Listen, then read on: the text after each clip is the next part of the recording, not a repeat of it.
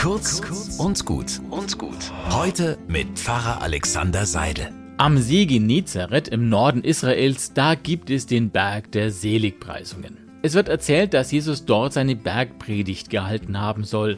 Wenn man dort steht, kann man sich das gut vorstellen. Von diesem Hügel aus blickt man über den See weit ins Land, in dieses Land, das so zerrissen ist von ungelösten und scheinbar unlösbaren Konflikten, damals wie heute. Und ich stelle mir vor, wie Jesus da stand, selig sind die Friedenstiften, denn sie werden Gottes Kinder heißen.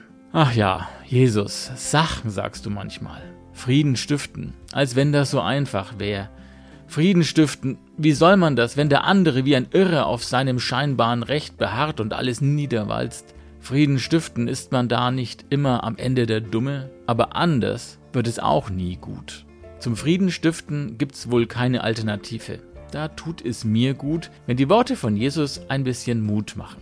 Selig sind die Frieden stiften, denn sie werden Gottes Kinder heißen. Einen guten Tag wünsche ich euch.